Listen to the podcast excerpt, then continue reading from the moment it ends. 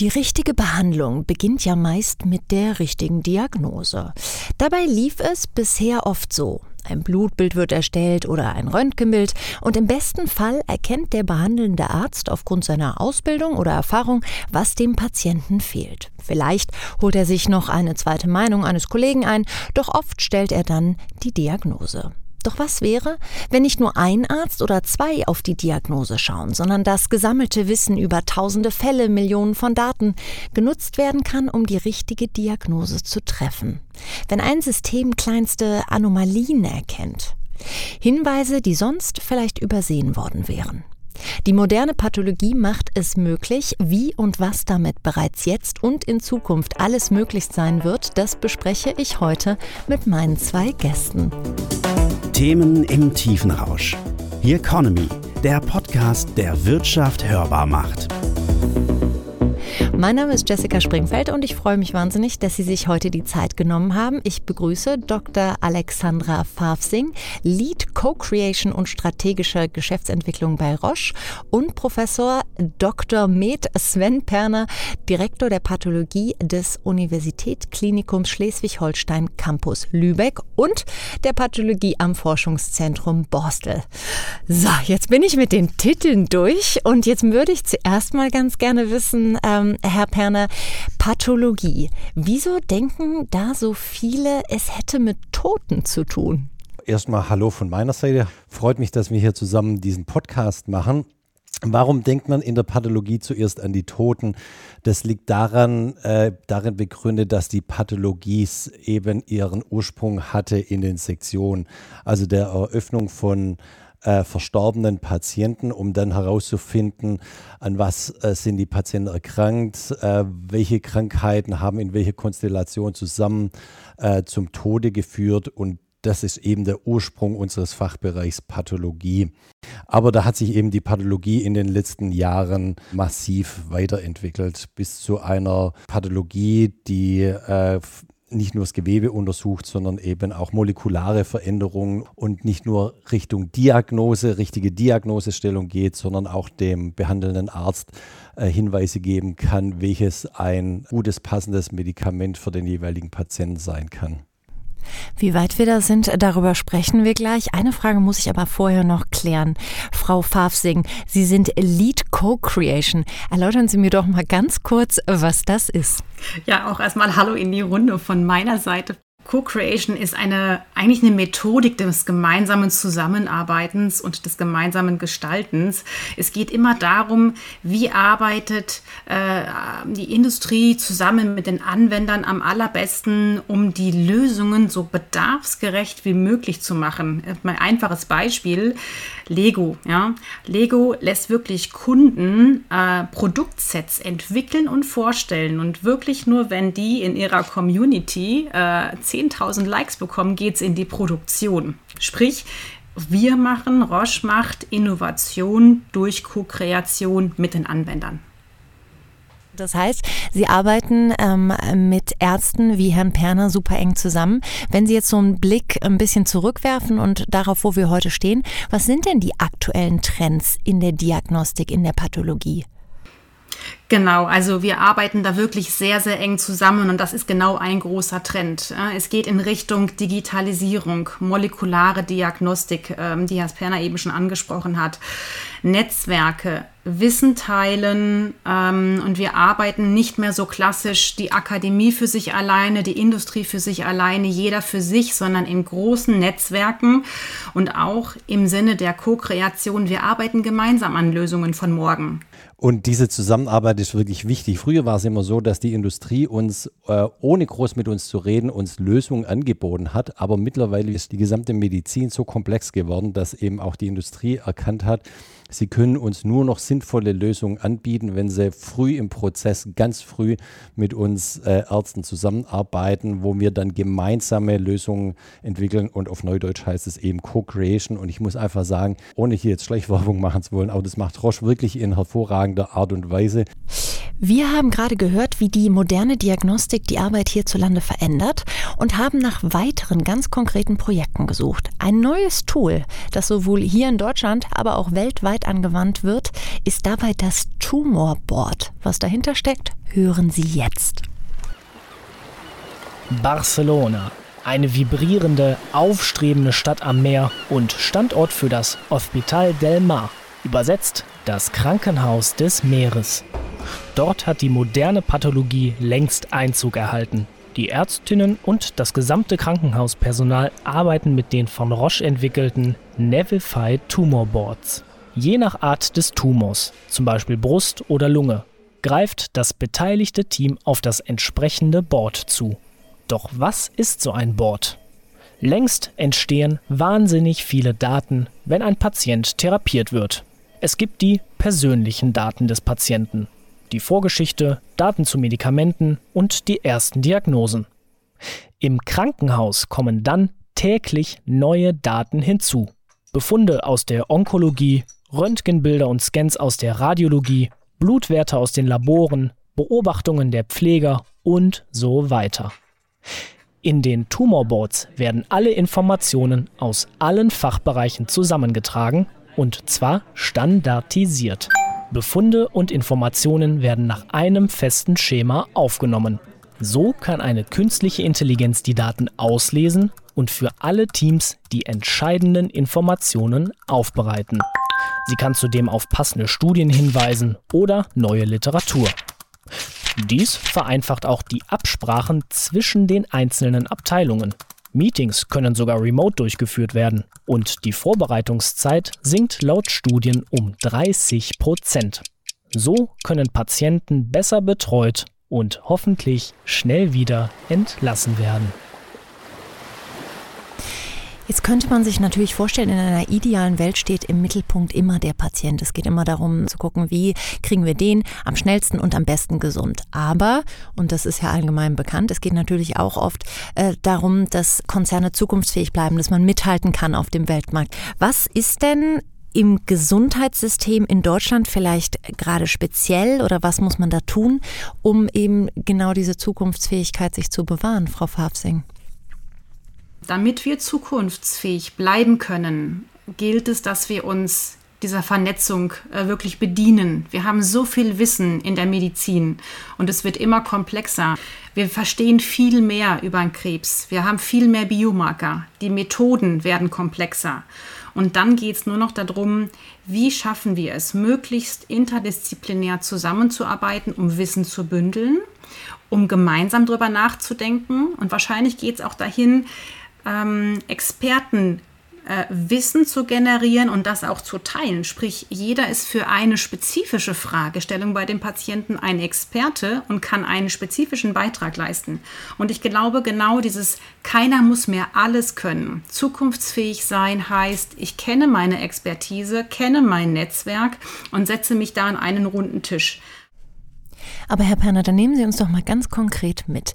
Inwiefern haben diese modernen Möglichkeiten jetzt Ihren Job vielleicht und den Job Ihrer Kollegen, der Ärzte generell, verändert in den letzten Jahren? Was tut sich da? Also in der Pathologie ähm, arbeiten wir vor allem viel im Rahmen von onkologischen Fragestellungen.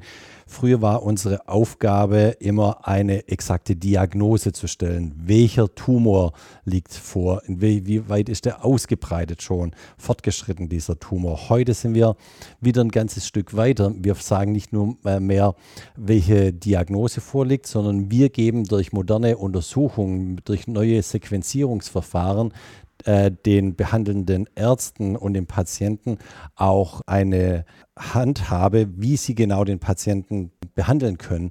Wir hören, die moderne Pathologie wird vor allem in der Onkologie genutzt. Warum sich diese so gut dafür eignet und warum sie besonders relevant ist, das hören wir jetzt. Aktuelle Zahlen zu Krebserkrankungen zu erhalten, ist erstaunlich schwer. Der offizielle Bericht des Robert Koch Instituts erscheint nur alle zwei Jahre und bezieht sich dann auf die Vorjahre. Aktuelle Zahlen stammen daher aus dem Bericht Krebs in Deutschland 2015-2016. Laut diesem erkranken pro Jahr 492.000 Menschen, also fast eine halbe Million, in Deutschland neu an Krebs. Und es werden jedes Jahr mehr, denn die Menschen werden immer älter. Nach Herz-Kreislauf-Erkrankungen gilt Krebs inzwischen als die zweithäufigste Todesursache. Circa 230.000 Menschen sterben pro Jahr an ihrer Erkrankung. Die Überlebenschance hängt dabei vielfach vom Zeitpunkt der Entdeckung ab. Je früher Krebs erkannt und die oder der Betroffene behandelt wird, desto größer ist die Aussicht auf einen Heilerfolg, sagt das Bundesgesundheitsministerium. Kein Wunder, dass die Pathologie in der Onkologie daher so entscheidend ist. Jetzt äh, habe ich gerade schon so ein bisschen rausgeholt, äh, Sie gucken dann nach Rezeptoren etc. Was heißt das? Ist die Arbeit digitaler geworden? Heißt das, Sie sind mehr am Computer? Heißt das, Sie nutzen andere Maschinen als vorher? Wie ist der Alltag da generell anders? Wir benutzen viele Geräte in der molekularen Diagnostik. Ähm, die Sequenzierungsgeräte der nächsten Generation, die generieren Daten, die kann man alleine schon gar nicht mehr überschauen. Hier braucht man heutzutage äh, Bioinformatiker, die die Daten auslesen und interpretieren können. Und äh, das ist eben genau der nächste Schritt, der sich gerade vollzieht. Selbst Bioinformatiker allein sind äh, mit dieser immer größer werdenden Datenmenge äh, überfordert, dass wir eben gerade an Lösungen arbeiten, mit künstlicher Intelligenz die Daten zu interpretieren und damit schneller und besser zum Ziel zu kommen und dem Arzt und Patienten einen Befund zu geben, der ihm eben dann im Anschluss äh, sagt, welches Medikament am besten wohl bei seiner Erkrankung ansprechen wird. Bioinformatiker, auch so ein Job, den ich vorher noch nicht äh, kannte. Frau Farbsing, haben Sie die auch bei Roche, Bioinformatiker, die dann sozusagen unterstützen, genau solche Programme mit künstlicher Intelligenz zu entwickeln? Oh ja, also von denen haben wir sogar sehr viele. Ähm, und ehrlicherweise geht Forschung gar nicht mehr ohne Bioinformatiker. Die Daten werden immer komplexer. Jede Genomsequenzierung und jedes, äh, jeder neue Biomarker, den wir identifizieren auf Tumorgeweben, muss ja überprüft werden. Und da haben wir ein ganzes Forschungsteam, äh, nicht nur in Penzberg in Deutschland sitzen, sondern auch in Basel im Mutterkonzern. Und in Grenzach sogar in der Pharmaforschung, genau. Und darf ich da noch ergänzen? Bei uns in der Medizin, auch Pathologie, vollzieht sich gerade ein Prozess ähnlich wie in der industriellen Revolution. Wir müssen gerade die Medizin umstellen auf eine digitale und vermehrte automatisierte Medizin, dass wir dann mit Hilfe von Bioinformatikern auch eine verstärkt autonomisierte Medizin hinbekommen. Jetzt haben wir gerade viel über Onkologie gesprochen, aber in welchen Bereichen, glauben Sie, ähm, wird diese moderne Diagnostik auch noch echte Vorteile liefern? Lässt sich da schon erkennen, in welchen Bereichen das verstärkt eingesetzt werden kann und wird? Also die Onkologie ist gerade so der wesentliche Schrittmacher. Ähm, die treibt das Feld wirklich voran. Aber wir sehen hier natürlich auch Möglichkeiten äh, im Ansatz von der Radiologie, Diagnostik über die Radiologie, Bildgebung, aber auch in der Entzündungsmedizin, welche Bakterien, welche Viren äh, sind früh erkennbar, welche Subspezies davon brauchen eine andere Therapie als eine andere Subspezies. Auch zum Beispiel rheumatologische Erkrankungen, Autoimmunerkrankungen kann man da bitte besser aufschlüsseln und Subgruppen von Patienten bilden und dann einer spezifischeren Therapie zuführen. Ich glaube, so fast jeder Bereich wird von der Entwicklung in der Medizin profitieren. Jetzt hat Herr Perner das äh, gerade schon sehr drastisch gesagt, Frau Fafsing. Er sprach von der industriellen Revolution sozusagen für die ähm, äh, Pathologie. Wenn wir so in die Zukunft schauen, was sind denn dann die Geschäftsmodelle dieser Revolution? Und kann ein Konzern wie Roche, der natürlich äh, riesig ist, ähm, sowas in großen Teilen allein stemmen? Oder sind auch Sie da echt auf die Gedanken und Mithilfe von zum Beispiel Startups angewiesen? Äh, spannende Frage, weil die Geschäftsmodelle der Zukunft ähm, liegen sicherlich in genau diesem Punkt der, ich sag mal, eher digitalen ähm, ja, Revolution, in der wir gerade sind. Sprich, wir gehen auf das ganze Thema künstliche Intelligenz basierte Bildanalyse-Tools oder Cloud-basierte Plattformen. Sprich, da werden zentral Daten gespeichert, Daten gehostet, auch vielen verfügbar gemacht. Eben nicht nur der Industrie, ganz wichtig. Wir werden vermehrt auch mit, mit Start-ups, mit Akademia, mit vielen Stakeholdern, die da eine Expertise haben, am Tisch sitzen und auch diese Geschäftsmodelle der Zukunft gemeinsam entwickeln. Aber die Tendenz ist absolut in Richtung Speicherlösungen, Datenmanagement, Plattformen und dieses Vernetzen der Experten auf Plattformen. Wenn wir jetzt gemeinsam in die Zukunft schauen, Herr Perner, ähm, was wünschen Sie sich, was in fünf bis zehn Jahren ähm, möglich ist? Und dann, Frau Favsing, vielleicht Sie, die Wünsche, die Herr Perner da hat, sind die denn realistisch und umsetzbar? wirklich eine gute Frage. Ähm, auch immer schwierig, so, so in die Zukunft zu blicken. Was man sicherlich sagen kann, die Medizin wird weiterhin komplexer werden. Momentan arbeiten wir in Tumorboards zusammen, wo die Vertreter der einzelnen Fachrichtungen zusammensitzen und äh, die Diagnose und den Therapieplan von den einzelnen Patienten gemeinsam am Tisch besprechen. Ähm, das wird sich sicherlich weiterentwickeln. Ähm, und genauso wie wir in den Tumorboards zusammenarbeiten, brauchen wir für zukünftige Lösungen äh, auch genau weiterhin diese enge Zusammenarbeit mit den Diagnostika äh, und Therapeutika-Herstellern, den Pharmaindustrien, wo wir auf jeden Fall auch noch hingehen werden. Ähm, kann den Kollegen zitieren, der mal gesagt hat, die Medizin wird weiblich, Teilzeit und angestellt. Wir dürfen nicht mehr die äh, Frauen verlieren, wenn sie Kinder kriegen und dann aus dem Beruf aussteigen. Wir müssen den, auch den Frauen oder auch Männer, die in Teilzeit arbeiten wollen und für die, mehr für die Familie da sein wollen, äh, Lösungen anbieten, wie sie von zu Hause arbeiten können. Das war ja das Schöne, was wir in der Corona-Pandemie erlebt haben, diesen Switch auf das Homeoffice. Und da gibt es schon Lösungen, wie man eben auch von zu Hause am Rechner arbeiten kann und nicht ins Krankenhaus dafür äh, fahren muss.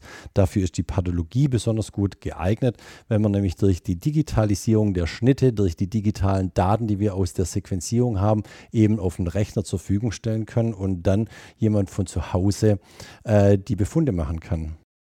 Das sind tolle Wünsche und ich sag mal, ähm, die sind super ausgewählt, sehr realistisch. Von daher würde ich mal sagen, ja, das, was Sven Perner gerade sich wünscht, äh, das ist machbar, denn das Thema Co-Kreation, gemeinsam an Lösungen arbeiten, ist auch unser Wunsch. Wir merken, dass wir wirklich nur vernetzt, nur durch Gespräche, nur quasi zusammen zu gemeinsamen Lösungen kommen und dann sind sie auch wirklich anwendbar. Auch das ganze Thema äh, familienfreundliche Pathologie, das ist genau das, was gerade, ich glaube mal, durch die Pandemie sehr schön umsetzbar ist, weil wir einfach gelernt haben, wir können das. Ja, alle Vorbehalte, die da waren, kann ich im Homeoffice arbeiten, kriege ich einen Rechner zur Verfügung gestellt? Ja, das geht. Und ich glaube, da nehmen wir auch die IT-Abteilungen alle mit. Die sind jetzt ganz, ganz wichtig geworden für uns von jedem Standort. Äh, mit der richtigen Infrastruktur und der IT kriegen wir diese Lösungen hin. Deswegen ja, deine Wünsche, Sven, sind machbar. Dann vielen lieben Dank Ihnen beiden für das Gespräch. Ich habe gelernt, familienfreundliche Pathologie, Bioinformatiker und die industrielle Revolution der Pathologie, alles Themen, die Sie umtreiben, die ich vorher so gar nicht auf dem Schirm hatte. Ich denke, Sie vielleicht auch nicht, liebe Zuhörer. Daher vielen lieben Dank, dass Sie diese Folge sich angehört haben und wir freuen uns, wenn Sie bald wieder dabei sind. Here Economy der Themenpodcast der Solutions bei Handelsblatt. Überall, wo es Podcasts gibt.